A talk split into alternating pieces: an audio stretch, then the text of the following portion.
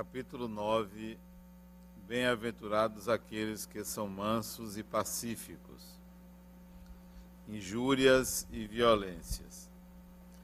Bem-aventurados aqueles que são mansos, porque possuirão a terra. Mateus 5, 4.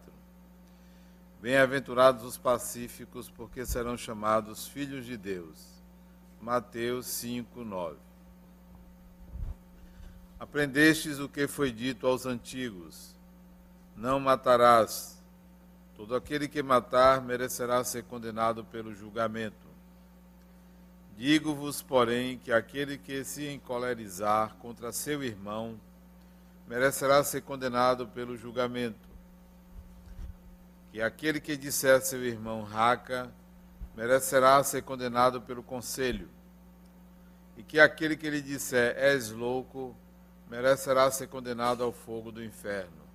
Mateus 21 e 22. Explicações de Allan Kardec. Por essas máximas, Jesus fez uma lei da doçura, da moderação, da mansidão, da afabilidade e da paciência. Ele condena, por conseguinte, a violência, a cólera e mesmo todo termo depreciativo em relação aos semelhantes. Raca era, entre os hebreus, um termo de desprezo que significava homem sem valor, e se pronunciava cuspindo e virando a cabeça. Ele vai mesmo mais longe, pois ameaça com o fogo do inferno aquele que disser a seu irmão: És louco. É evidente que aqui, como em qualquer circunstância, a intenção agrava ou atenua a falta. Mas em que uma simples palavra pode ter tanta gravidade para merecer uma reprovação tão severa? É que toda palavra ofensiva é expressão de um sentimento contrário à lei de amor e de caridade que deve reger as relações entre os homens e manter entre eles a concórdia e a união é um atentado contra a benevolência recíproca e a fraternidade, pois alimenta o ódio e a animosidade. Enfim, depois da humildade perante Deus, a caridade para com o próximo é a primeira lei de todo cristão. Mas o que entende Jesus por essas palavras? Bem-aventurados aqueles que são mansos, porque possuirão a terra se ele recomendou a renúncia aos bens desse mundo, prometendo-os do céu. Aguardando os bens do céu, o homem tem necessidade dos da terra para viver. Ele apenas lhe recomenda não dar a esses últimos mais importância do que aos primeiros.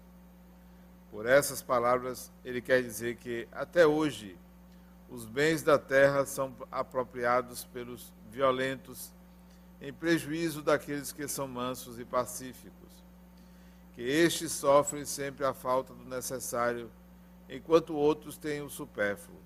Ele promete que a justiça lhe será feita tanto na terra como no céu, porque eles são chamados filhos de Deus. Quando a lei de amor e de, da caridade for a lei da humanidade, não haverá mais egoísmo. O fraco e o pacífico não serão mais explorados nem esmagados pelo forte e pelo violento. Tal será o estado da terra quando, de acordo com a lei do progresso e a promessa de Jesus, ela se tornar um mundo feliz pela expulsão dos maus. Aí estão os comentários de Allan Kardec as colocações de Jesus sobre a mansuetude, sobre a paz interior. É interessante como nós somos testados na encarnação. Todo espírito atravessa muitas provas, alguns expiações, mas todos nós enfrentamos provas. Somos testados no ambiente familiar, no ambiente de trabalho, no ambiente público. A todo momento vem um teste que afere a nossa tolerância, paciência, humildade, mansuetude, benevolência. Por que, que nós somos testados por tanto tempo? Porque nós somos testados a toda hora. Você vai num lugar, você enfrenta alguém que lhe desconhece e desconfia da sua sinceridade, desconfia da sua honestidade. Por que nós temos que passar por tantas provas? Talvez isso diga respeito ao estágio de evolução em que se encontra a nossa sociedade. Nós somos ainda espíritos também primitivos, ainda temos muito a aprender, portanto, essas provas. Mas será que nós poderíamos atravessá-las de uma maneira diferente? Talvez seja possível. Há pessoas que conseguem essa façanha, são submetidas a muitas provas, mas conseguem vivenciá-las com uma certa leveza. Outras são muito pesadas, são, muito densas. Qualquer dificuldade demonstram impaciência, intolerância, agressividade. Seria possível a gente mudar. Alguns conseguem essa mudança é, sob controle, controlam-se, reprimem-se. E às vezes isso é, é pior do que a pessoa liberar a sua agressividade. Por que às vezes é pior? Porque se você está insatisfeito ou insatisfeita com uma situação, com uma pessoa, e você engole, e você reprime, e você nada diz e nada faz, pode ter certeza que isso vai sair em algum outro momento, de uma outra forma, e às vezes contra outra pessoa. Porque toda energia represada requer um fluxo natural, requer que ela saia. E é preciso que você tenha habilidade para reagir a uma agressão, reagir a uma insinuação, reagir a algo que vem contra você. O problema é que nós não sabemos reagir, ou explodimos ou reprimimos. Deveríamos encontrar uma forma mais suave para lidar com essas circunstâncias. Enquanto a gente não adquire essa forma suave, essa forma mais leve, há um conselho que pode ser absorvido para que a gente lide melhor nessas situações. Experimente a partir de hoje, agora mesmo, ou ao sair daqui. Já fiz isso inúmeras vezes e o resultado é extremamente positivo. Tire um dia, que pode ser hoje, que pode ser amanhã, preferencialmente que seja segunda-feira, preferencialmente que seja segunda-feira. Mas pode ser hoje, porque hoje é um dia atípico, hoje é sábado, amanhã é outro dia atípico, é domingo. E segunda-feira é o dia que todos estão nivelados no cansaço do fim de semana e na obrigação de fazer alguma coisa rotineira. Então, preferencialmente na segunda-feira. Tire um dia Repito, pode ser hoje, mas eu prefiro que seja segunda. Tire um dia para que você enxergue todos os atos humanos como um respeito a você. Todos. Um respeito à sua pessoa. Todos os atos humanos como sendo atos extremamente favoráveis a você.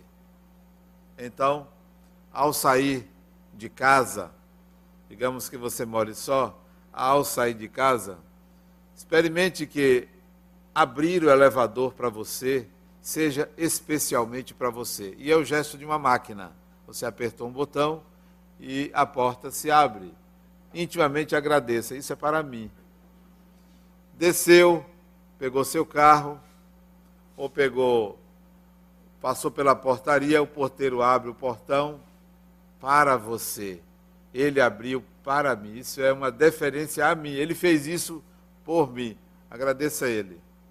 Vá à rua e os carros desviam de você.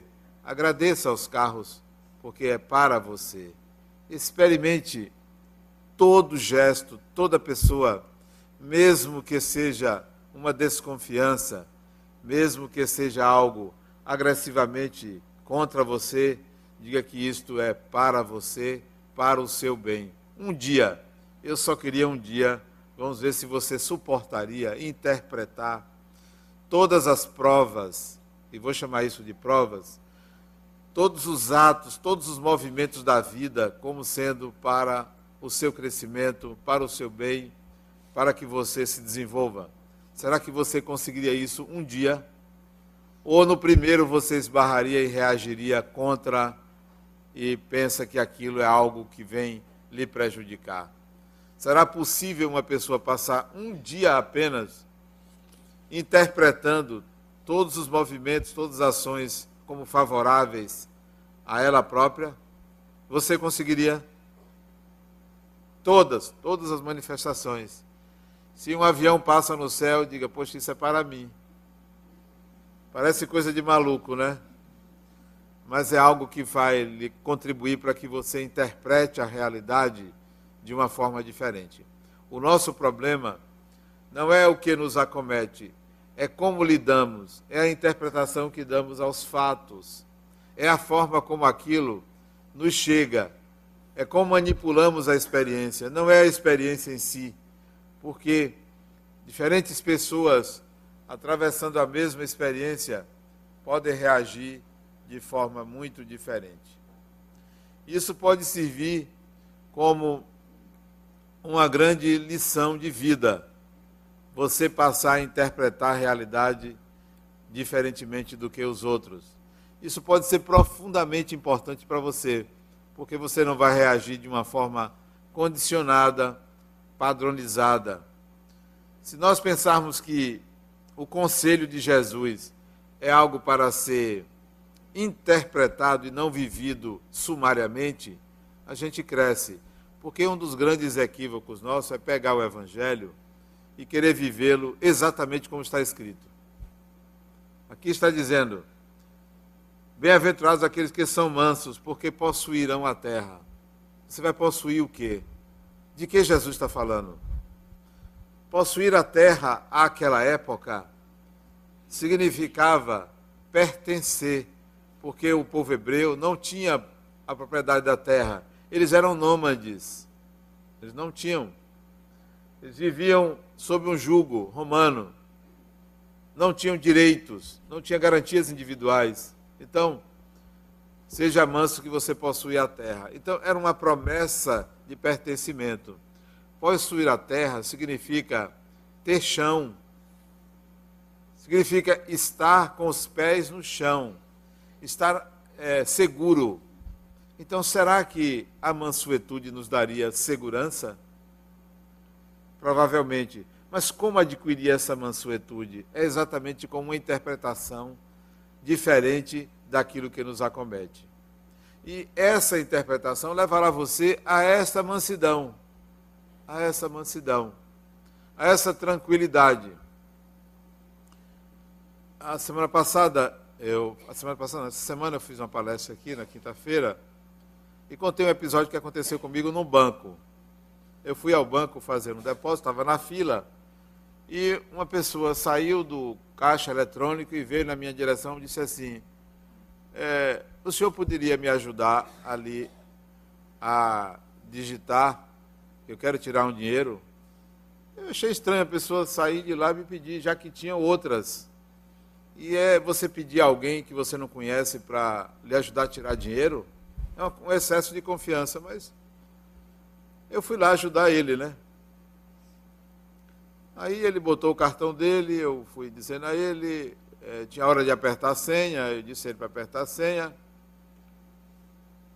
Aí eu cheguei, ele não fez nenhum segredo da senha dele, né?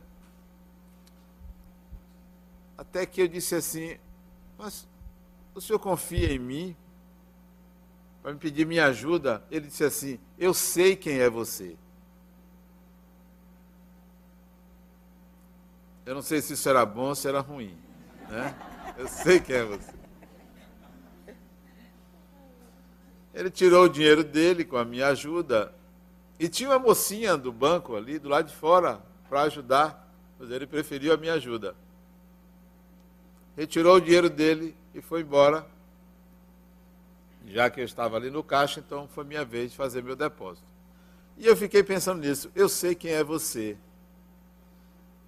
Esse é um gesto de mansidão.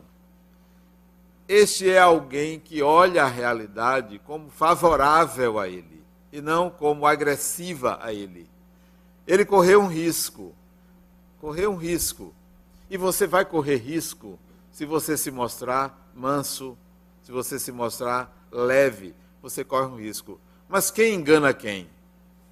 Quem lhe enganar, engana a si mesmo. E a você sendo enganado, você aprende que é preciso ter prudência. Mas a interpretação da realidade lhe dá uma certa tranquilidade, uma interpretação diferente. Não, nada do que me acontece é contra mim, absolutamente nada. Mesmo que a pessoa queira me subtrair alguma coisa. Passei por uma experiência dessa também. Estava no, em outro país e carregava no bolso algo em torno de uns. talvez uns 10 mil dólares no meu bolso. E carregava esse dinheiro porque foi um seminário que eu fiz, isso foi na Suíça, e esse dinheiro viria para o centro espírita aqui. Fiz um seminário, eles cobraram e me deram toda a renda do seminário. Como eu estava hospedado numa casa que tinha muita gente, eu saí com o dinheiro no meu sobretudo. E fui abordado no meio da rua por um homem que parou o carro, quase que me fechando, eu ia andando na calçada, e ele me pediu para ver umas mercadorias que ele tinha no carro, que ele tinha sido roubado e queria vender o paletó dele. Aí eu disse: Olha, onde eu moro é muito quente, não dá para usar isso. Por isso que eu não quero comprar. Mas ele insistia que eu comprasse e, e ficava quase que na minha frente me impedindo de passar. E eu entendi que ele queria me roubar. Eu digo, ah, ele quer me roubar, sabe o que eu fazer? Eu vou dar dinheiro a ele. Ao invés dele, de eu permitir que ele cometa esse ato, de que ele me roube, eu vou me antecipar e vou dar a ele. Disse, olha, eu sei, sei que você está precisando de dinheiro, porque você está querendo que eu lhe compre alguma coisa. Eu vou fazer o seguinte: eu vou lhe dar um dinheiro aqui, que eu tenho. Meti a mão no bolso, tirei uma nota alta e disse: Olha, esse é o dinheiro que eu tenho para lhe dar. Satisfaça-se com esse.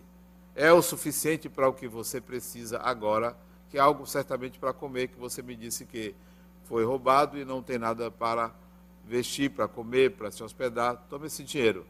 E aí passei e fui embora. E ele ficou lá na calçada, talvez surpreso em que alguém tenha lhe dado um dinheiro. Mesmo sentindo que seria assaltado, eu preferia olhar a realidade de uma outra maneira, porque a realidade me pertencia, não pertencia a ele. Ele tinha uma intenção, eu tinha outra para com ele. Se ele efetivamente me assaltasse, seria um bom assalto, faria bem a ele, seria um bom rendimento para ele. Mas ele não merecia aquilo o Centro Espírita Harmonia aqui merecia mais do que ele. Ele mereceu aquela nota alta que ele recebeu. Que tal você interpretar a realidade de uma forma diferente? Mesmo que haja um suposto prejuízo financeiro, patrimonial, pessoal, o mais importante é que você pode viver de uma forma mais leve, em que você tem segurança de estar você percebe que você está aprendendo, você percebe que você está vivendo de uma forma muito mais tranquila. Porque o que, que tem para ser feito para consertar na sociedade? A nossa sociedade tem muita coisa a ser consertada, mas muita coisa mesmo. Uma pessoa não dá conta de consertar a sociedade. Uma pessoa não dá conta de consertar a própria família. Uma pessoa não dá conta de consertar-se a si mesmo. Imagine a, a sociedade. Mas tem gente que sai tendo um prazer de é, querer consertar tudo e todos. Tem gente que adora ser juiz do mundo, adora ser delegado, adora ser policial, adora ser é, consertador de tudo. Eu não quero consertar absolutamente nada, a não ser a mim mesmo. Então, às vezes, eu vejo uma pessoa fazendo uma coisa errada dá vontade de dizer a pessoa para não fazer daquela forma. mas dá mais vontade de eu fazer da minha maneira. E esperando que aquela pessoa enxergue que eu faço de uma forma diferente do que simplesmente, simplesmente sair querendo consertar o mundo. Conserte você primeiro que você conserta o mundo.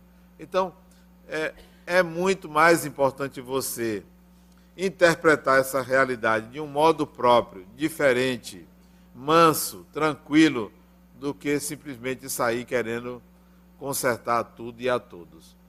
A, a oportunidade de fazer isso, primeira, é dentro de casa. Não tem essa pessoa que não viva ou nunca viveu em casa uma situação de conflito, um embate com alguém, uma dificuldade de relacionamento. Não tem. Ora, se em casa você não consegue é, resolver isso, pretensiosamente achando que você consegue com as outras pessoas, mas porque aquela pessoa é difícil, você não consegue com aquela pessoa, há uma deficiência em você, há uma fragilidade em você. Quem não consegue ser amigo dos familiares, vive uma máscara social. Porque se em casa você tem aquela dificuldade, é porque a fragilidade é sua. Do lado de fora é muito mais fácil fazer amigos. É facílimo. Porque você esconde. Porque você não é você. Porque você se revela no seu melhor. E em casa você não consegue se esconder. Quem é que se esconde, esconde em casa? Todo mundo sabe quem você é.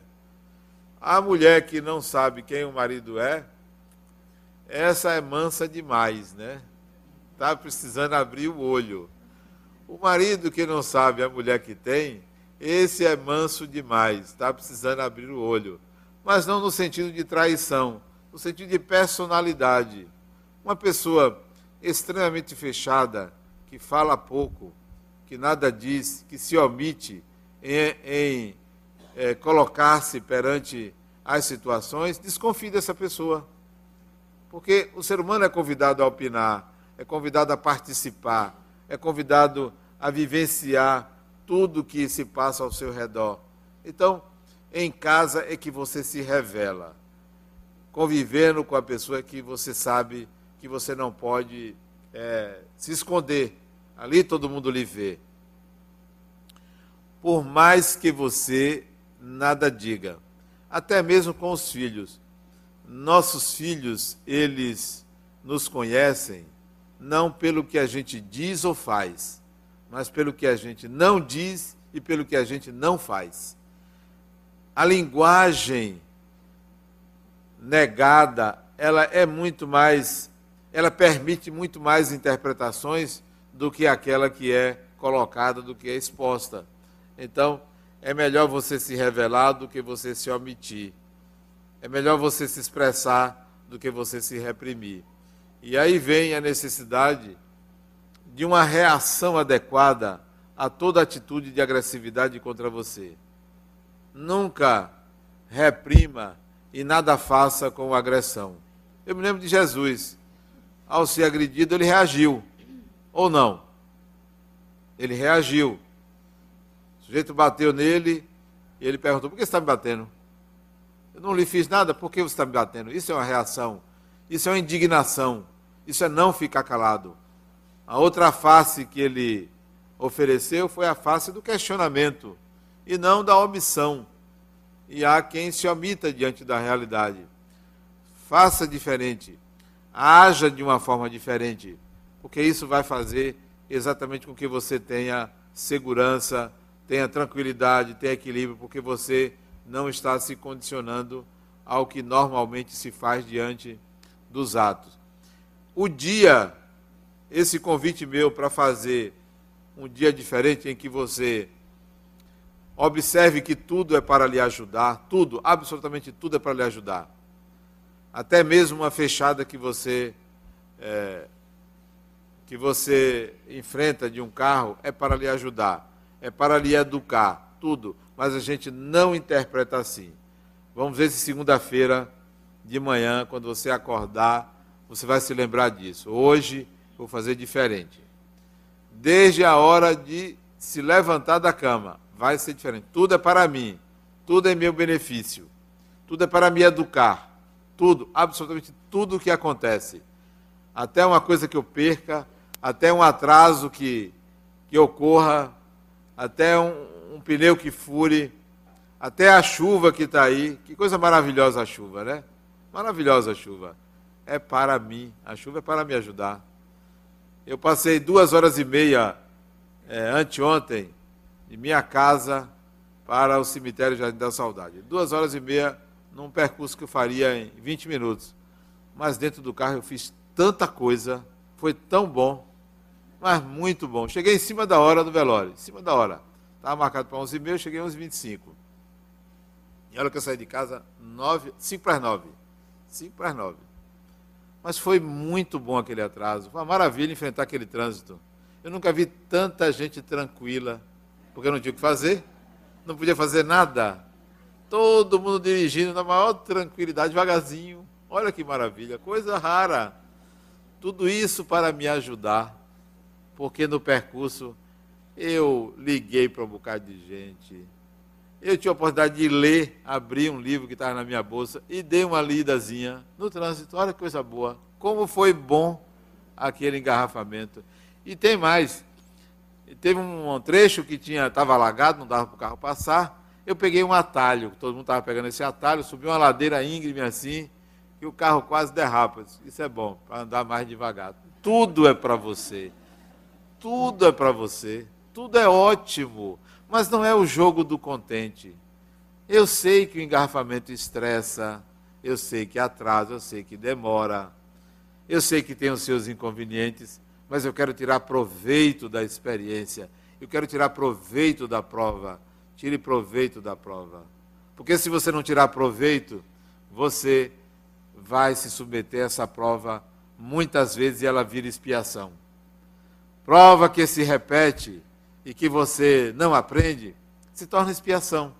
Então, eu quero aprender o máximo possível com a experiência para que aquilo me faça crescer. É aí onde vem a sua mansidão. Porque se você não fizer assim, adrenalina no corpo, e você vai se estressar e você vai adoecer. Mas é, é, mais grave do que adoecer, que eu não acho que adoecer é uma coisa tão grave, mais grave do que adoecer é você se atrasar. Sabe o que é se atrasar? Eu tinha um colega, quando eu estudei em Campinas, nós estudamos juntos o primeiro ano, do segundo grau, éramos três três amigos. Estudamos juntos. Quando chegou o segundo ano, ele perdeu o primeiro ano, ele se atrasou. Olha que atraso. Nós estávamos no outro estado, não tínhamos família lá, e ele ficou atrasado. Era difícil nos acompanhar. É como se houvesse um rompimento. As turmas tinham horários diferentes, não tínhamos o mesmo horário de, de intervalo, nos perdemos dele. Esse é o problema, é o atraso do espírito. Ele se perde dos seus amores, ele se perde dos seus referenciais. Todo mundo vai e ele fica. Então, o problema da prova é você ficar, é você se atrasar. Não é o atraso do trânsito, não é o atraso, o atraso de um imprevisto. É você se atrasar e não aprender. Todo mundo está aprendendo e você ficando para trás. É uma inércia enorme. Uma paralisia muito grande. Já pensou? Seus amores indo e você ficando, o que é que vai acontecer?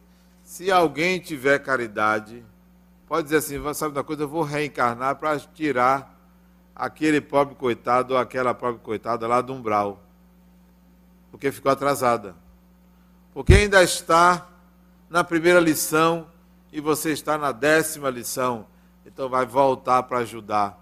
Alguns espíritos fazem isso. Se vocês lerem aquele romance, como é o nome daquele romance que tem Alcione? Renúncia.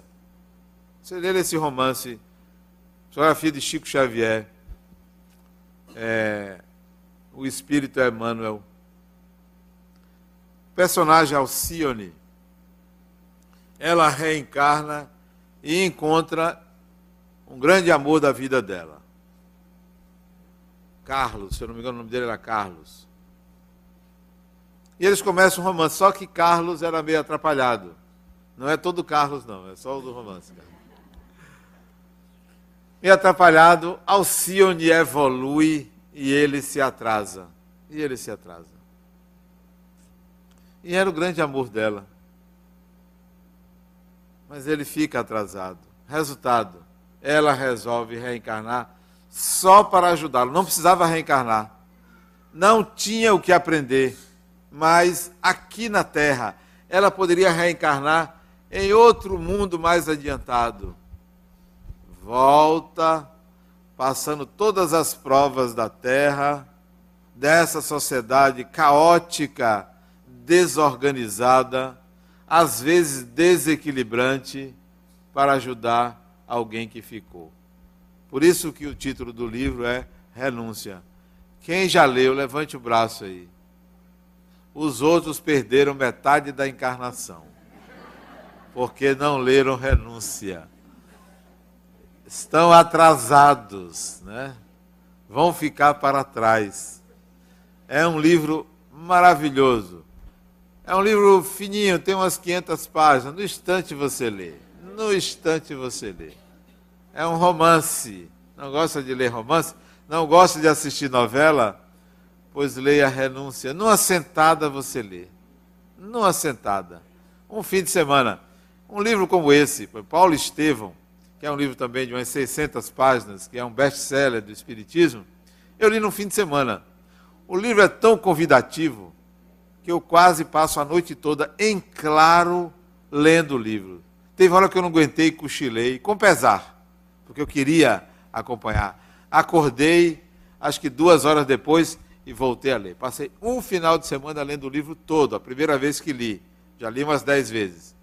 É outro livro fantástico. Então, o problema não é a doença. O problema não é a doença. Não é você adoecer. O problema é você se atrasar. É como alguém que está aqui e não sabe que aí do lado tem algo melhor. Que não sabe que em vez de andar de carroça, pode andar de metrô. Aliás, o metrô daqui é uma carroça, mas isso é outra coisa. Né? Não foi isso que eu quis dizer. Foi, foi, não foi isso que eu quis dizer. Vou usar outro exemplo. É você estar aqui usando o telefone fixo e do outro lado tem celular à vontade. E você está preso no fixo. É, é esse atraso. É esse atraso. É você saber que tem excelentes oportunidades que a divindade lhe oferece e você está aqui pensando numa mágoa. Está pensando em alguém que lhe prejudicou, gastando sua energia com alguém que lhe prejudicou, querendo esquecer que lhe prejudicou. Nunca queira esquecer absolutamente nada na vida, nada, nem o mal, muito menos o mal, não esqueça, jamais esquecer. Dê outro significado, sim, mas não esquecer. Tudo que você quer esquecer porque é ruim, você precisa dar outro significado, aprender com aquilo. Aí aquilo deixa de ter relevância Quanto mais você quer esquecer, mais relevância você está dando. Você deve dar uma outra interpretação ao episódio. Diminua, diminua o episódio, dê menos importância quando você, então, entende que aquilo foi para o seu bem. Tudo que fizeram de ruim a mim foi ótimo para mim, me fez crescer. Pior para as pessoas que intencionaram fazer o mal. Pior para eles. Para mim foi bom para mim foi ótimo. Então, que tal a segunda-feira ser encarada dessa forma? Pode ser a partir de hoje. Comece hoje. Comece hoje. Tudo é para mim. Um passarinho que cante é para mim. Um passarinho que cante. Um carro que prendeu a minha saída é para mim. É para mim. Isso só pode ser para mim. Isso é coisa boa. Isso é coisa boa, né? Riscaram meu carro. Que coisa maravilhosa. Isso é bom para mim. Isso é para mim, né? Eu vou ficar preocupado com isso. Um dia, isso tem muitos anos, eu estacionei meu carro ali no relógio São Pedro, numa vielazinha, e eu distraído, deixei os vidros abertos do carro. E tinha algumas sacolas que eu tinha comprado coisas. Esqueci. Não vi que o vidro estava aberto e fui. Passei umas duas horas fazendo coisas ali no relógio de São Pedro. Quando eu voltei, o vidro do carro estava todo fechado. Todo fechado. As sacolas dentro. E eu só percebi que eu tinha deixado aberto porque tinha um bilhete dentro. Uma pessoa viu os vidros do carro abertos. Era o carro manual. Fechou, bateu a porta e disse: Nunca mais deixe o vidro do carro aberto, porque alguém pode levar suas coisas e levar seu carro. Então, olha que coisa boa. Deixar o vidro do carro aberto para ser roubado foi uma coisa boa. Porque deu a oportunidade a alguém de fazer uma caridade. Olha aí, você deu a oportunidade ao outro de fazer uma caridade. Então, tudo é bom, tudo é maravilhoso, tudo é ótimo. Né? É porque nós interpretamos a realidade como contra a gente. A mansuetude que Jesus fala aqui é exatamente essa. Nada me apequena, nada me apurrinha. Ontem, coincidentemente, eu estava resolvendo um negócio por telefone e fui bem é, enfático com a pessoa ao telefone. Minha assistente que estava comigo disse assim: Adenal, é você se irritando. Eu disse: Espera eu não tenho o direito de me irritar. É bom se irritar. Às vezes é bom, porque desopila. E a irritação que eu estou agora, ela é providencial porque a pessoa resolveu fazer o que eu estava precisando só porque eu fui enfático. Mas não fui grosseiro com a pessoa, fui enfático, fui rígido me permita ser, é, me permita me irritar. Você agora está me controlando? É? Mas eu senti, ela disse assim, mas eu estou fazendo isso é por causa de sua pressão. Por acaso você está medindo minha pressão, criatura? Isso é desculpa sua, né? Agora tudo é minha pressão. Então, encare as circunstâncias da vida de uma forma diferente. Tudo é para mim.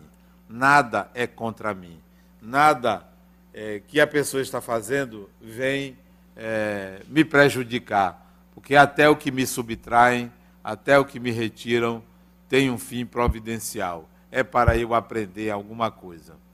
O pior de tudo isso é quando você vai acumulando, acumulando reações, acumulando atitudes que você deveria ter e você não tem.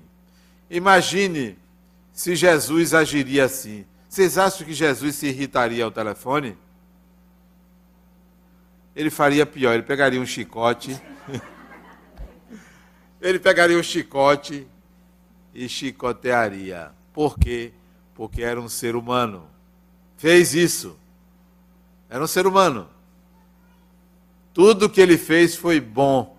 Tudo que ele fez foi para o bem dele e das pessoas que estavam à sua volta não agiu para prejudicar.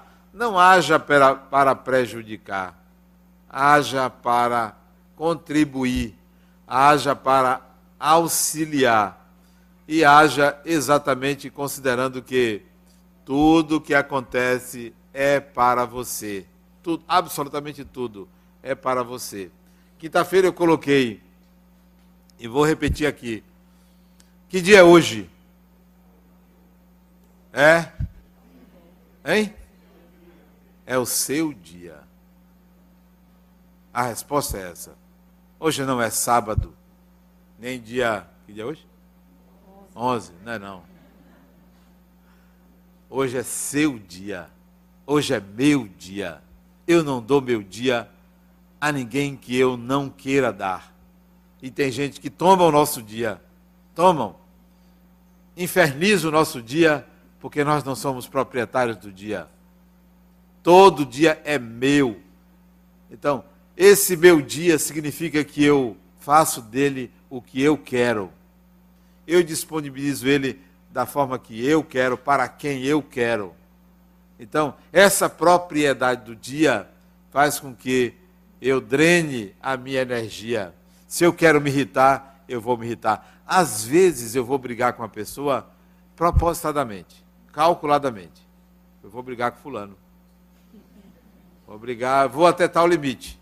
E às vezes, durante a briga, eu, fico, eu tenho vontade de dar risada. Porque a pessoa não sabe que aquilo é uma reação calculada. Porque eu tenho certos objetivos.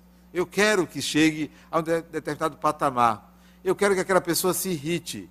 Porque é tão preguiçosa que é melhor estar irritada. Porque é, tem gente que é tão preguiçosa que não se irrita com nada, não faz nada. E se você irritar, a pessoa sai e vai fazer alguma coisa. Né? Então, às vezes, eu brigo com a pessoa calculadamente para tirar a pessoa da inércia, para mudar a disposição, para que ela faça alguma coisa, para que ela, mesmo irritada comigo, reaja diante da própria vida. Então, dá vontade de rir, às vezes, com os momentos de agressividade do outro, de irritação do outro, e que eu demonstro eu deveria ser ator. Porque é um teatro isso, é um teatro. É, é oportuno que seja assim, mas cujo objetivo é mudar a realidade, é melhorar as coisas, é melhorar as pessoas e é melhorar a mim mesmo. Isso com esses objetivos. O dia é seu, não é por egoísmo que o dia é meu, eu só vou fazer para mim.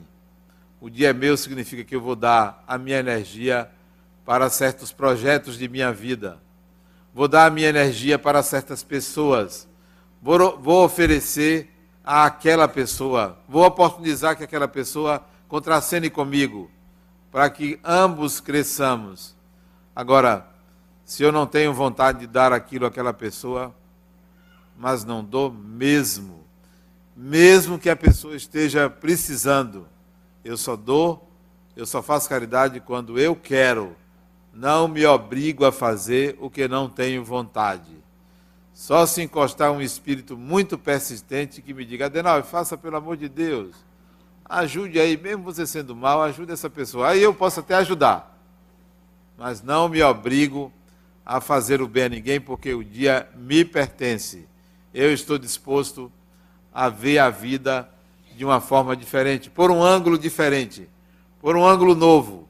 Talvez seja por isso que eu não esquizofrenizei, porque eu tinha tudo para ser esquizofrênico. Tinha tudo para ser esquizofrênico. Não esquizofrenizei porque resolvi ver a vida de uma forma diferente, ver a realidade de uma maneira particular, de uma maneira singular. A mansuetude deve começar em casa, em casa. Eu sou casado há 34 anos. 34? É, 33, vai fazer 34. Não sei como ela me aguenta. Um homem diferente, esquisito, né? Não gosta de festa, não, não bebe, não fuma, gosta de ficar em casa, só pode ser chato, né? Dificilmente passei 24 horas sem a gente se falar, mesmo brigando. Não. A minha casa é o melhor lugar do mundo. A minha casa com quem eu convivo deve ser o lugar de melhor satisfação para mim. Inadmissível que eu vivesse numa casa às turras com alguém. Inadmissível que eu vivesse na minha casa brigado com a pessoa, sem falar direito, sem conversar, sem expor o que penso, sem ouvir. Então, a desavença, o embate é natural, mas a manutenção daquilo, do orgulho, é um atentado contra a própria pessoa, contra você mesmo porque é ali que você vive. Minha casa é o melhor lugar do mundo. É o lugar onde eu devo me sentir feliz. Não é fora dali. Fora dali é extensão. E se eu vivesse sozinho, deveria ser o melhor lugar do mundo também para estar comigo, comigo mesmo, porque morar só, viver só, tem que ter uma personalidade extremamente rica, tem que ter uma consciência extremamente rica para se suportar para atender suas necessidades. Tem gente que mora só e fica amarga da vida. Por quê? Porque não a enriquece, porque não enxerga a realidade de uma forma diferente. Então, comece a mansidão em casa. Depois, com os seus vizinhos. Com os seus vizinhos. Tem gente que não fala com o vizinho, não fala com as pessoas mais próximas. Olha, eu tenho uma, eu atendo aqui numa sala aqui perto, tem um consultório, e minha vizinha de sala brigou comigo, né? ela resolveu fazer a reforma da sala dela em pleno dia. E bater, bater, bater, e me atrapalhava eu atender. Aí eu fui gentilmente ao operário e disse, olha, você está me prejudicando aí, você podia parar. A proprietária mandou fazer. Aí, coincidentemente, ela chegou, eu cheguei e falei com ela, fulana, esse horário não é horário de trabalho. Da minha trabalho. O senhor faça o que o senhor quiser, mas eu vou fazer minha reforma. Ela foi extremamente grossa comigo. Aí eu disse, poxa, mas não é, você não pode fazer isso. Aí eu fui ao síndico, o síndico falou com ela, ela disse, não, eu, vou deixar, eu não vou fazer não. Quando o síndico deu as costas, ela fez. Aí eu fui falar para o síndico, o síndico disse, mas ela me prometeu que não ia fazer a reforma agora, mas ela está fazendo. Resultado, eu não consegui trabalhar naquele dia. Aí ela não parava. Eu disse, poxa, mas não é possível que uma pessoa não entenda que ela está me prejudicando. Mas isso eu devo aprender alguma coisa. Aí eu fui ao proprietário da sala, porque ela alugava. Disse, Adenauer, deixa comigo que eu vou falar com ela. Falou com ela, ela parou. Quando ele foi embora, ela voltou. Olha uma mulher tinhosa essa. Até que ela terminou. Eu não pude fazer nada. Fiquei sem conseguir atender direito. Até que ela terminou a reforma dela. E ela passava comigo pelo corredor e virava a cara. Ela. E eu dava bom dia a ela, bom dia. Porque uma coisa é a atitude dela, outra coisa é a minha atitude. A atitude dela, mal educada, inconveniente. A minha, não. Não tinha nada contra ela. Todo dia passei a dar bom dia para ela. Todo dia. Toda vez que a gente encontrava, eu sorria para ela. Isso foi amolecendo, amolecendo ela. Em menos de um mês, eu conquistei ela. Outro dia, ela comemorou o aniversário lá, não sei de quem dela, de uma empregada dela me levou lá um pedacinho de bolo. Né? Uma política de boa vizinhança. Então, o dia é meu, não era dela. O dia é seu, não é do outro. Não pertence ao outro, pertence a você. Seja feliz em qualquer lugar, em qualquer circunstância, com qualquer pessoa. Se você é infeliz, é mal amado, é insatisfeito, isso é um problema seu, não é meu. Mesmo que você me prejudique. Isso você vai aprender um dia que respeitar o outro é respeitar Deus. Quem respeita o outro ser humano, respeita Deus. Quer amar a Deus, ame uma pessoa, ame o outro.